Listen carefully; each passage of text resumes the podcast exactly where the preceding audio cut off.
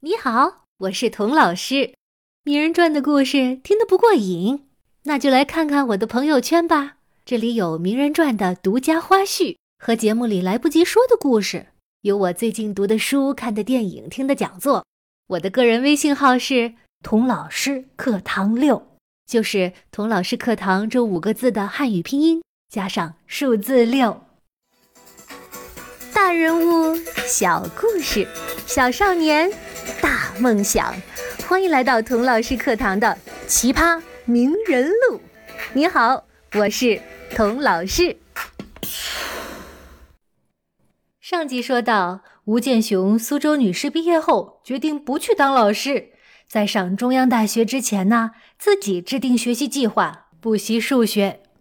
吴爸爸听说上海的中国公学请来了大名鼎鼎的胡适教书。就问吴建雄想不想去听课。吴建雄一听，真的吗，爸爸？要是能正式当胡适先生的学生，那就太好了。可是妈妈一听不高兴了。哎呀，女儿小小年纪就离开家去上寄宿学校，一年也见不上几面。如今好不容易毕业回来了，不是说好了在家自习的吗？怎么又要外出念书啊？不去不去，妈妈不舍得。哎，小朋友，如果这种事情发生在你们家，爸爸妈妈的意见不统一，怎么办呢？我们来看看吴爸爸是怎么处理的。吴爸爸知道妈妈这是出于爱女儿，才想把她留在身边，多些时间在一起，不是真的反对女儿去上学。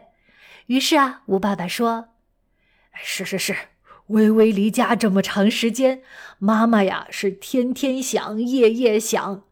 虽然妈妈也希望微微能获得最好的教育，但也着实思念的苦啊。哎，这样吧，咱们一家人一起去上海游玩几日，好不好啊？”爸爸当导游，我们到吴淞口边上去野餐。嘿，爸爸知道一个好地方。游完之后，我们再一起送微微到中国公学，这样啊，妈妈就能看到微微生活学习的地方，也多多少少呃放下点心，好不好呀？妈妈笑着摇了摇头，又点了点头。吴建雄在一边看在眼里，记在心里。爸爸这样处理事情、化解矛盾，令他佩服极了。到了中国公学，吴建雄对着五花八门的课表兴奋极了。这么多的课，这么好的老师，门门他都想学，怎么选得过来呀？最后啊，他选了两门数学课，此外还有杨洪烈先生教的历史，马君武先生教的社会学。当然了，还有胡适先生教的《有清三百年思想史》。胡适先生，我们在前几集里给大家介绍过，你一定不陌生了。可是杨洪烈和马君武的大名，你可能就不熟了。他们呐，都是民国时期大名鼎鼎的学者。杨洪烈先生专门研究中国的法律史，他说呀。中国的法律非常的独特。首先，它发展了数千年，支配着全世界最多数的人。其次啊，中国的法律和礼教道德相混，自成一独立体系。最后，中国的法律体系还深深的影响了其他东亚诸国。杨先生写的《中国法律发达史》和《中国法律思想史》。直到今天，仍然是这个领域最好的著作之一。马君武先生的人生经历就更有意思了。他的前半生是民国时的政坛风云人物，先后任孙中山非常大总统府的秘书长和广西省长等职。他的后半生呢，则献给了教育事业，创立了广西大学，与北京大学的蔡元培校长同享盛名。有“北蔡南马”之誉。马先生年轻的时候就是个学霸，是中国第一位留德的工学博士，精通英语、日语、德语、法语。《共产党宣言》和达尔文的物种起源就是由他第一次翻译成中文的。他去世的时候啊，周总理发来了悼词，就四个字：“一代宗师。”哈，你听听，比梁朝伟那个一代宗师要早了半个世纪呢。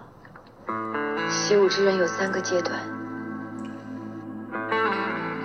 见自己，见天地，见众生。你看，当时中国一流的学者没有去开公司，也没有去开补习学校，也没有躲在象牙塔里。全部都在学校一线教书，学校呢也舍得花重金请这些老师。全国上上下下都希望通过教育开启明智，振兴中华。胡适先生因为他的翩翩风度和博学多才，更是一流学者当中的明星。他每个星期从北平专门到上海中国公学上课，马不停蹄，一连讲两个小时。因为选胡适先生课的人太多了，一般教室啊坐不下，所以胡适的课都是在大礼堂上的。面对讲台下乌泱泱的学生，一开始胡适当然是不认识吴建雄的。直到第一次考试，胡适坐在讲台上，吴建雄呢就坐在第一排中间的位置，正对着胡适先生。考试是三个小时。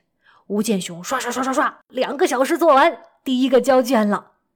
胡适很好奇，我出的题目可不容易啊，这个学生这么快就写完了，也不检查一下。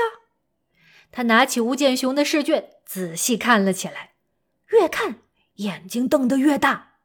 考完试啊，他到教师休息室，正好杨红烈、马军武老师都在，胡适就忍不住向他们炫耀了。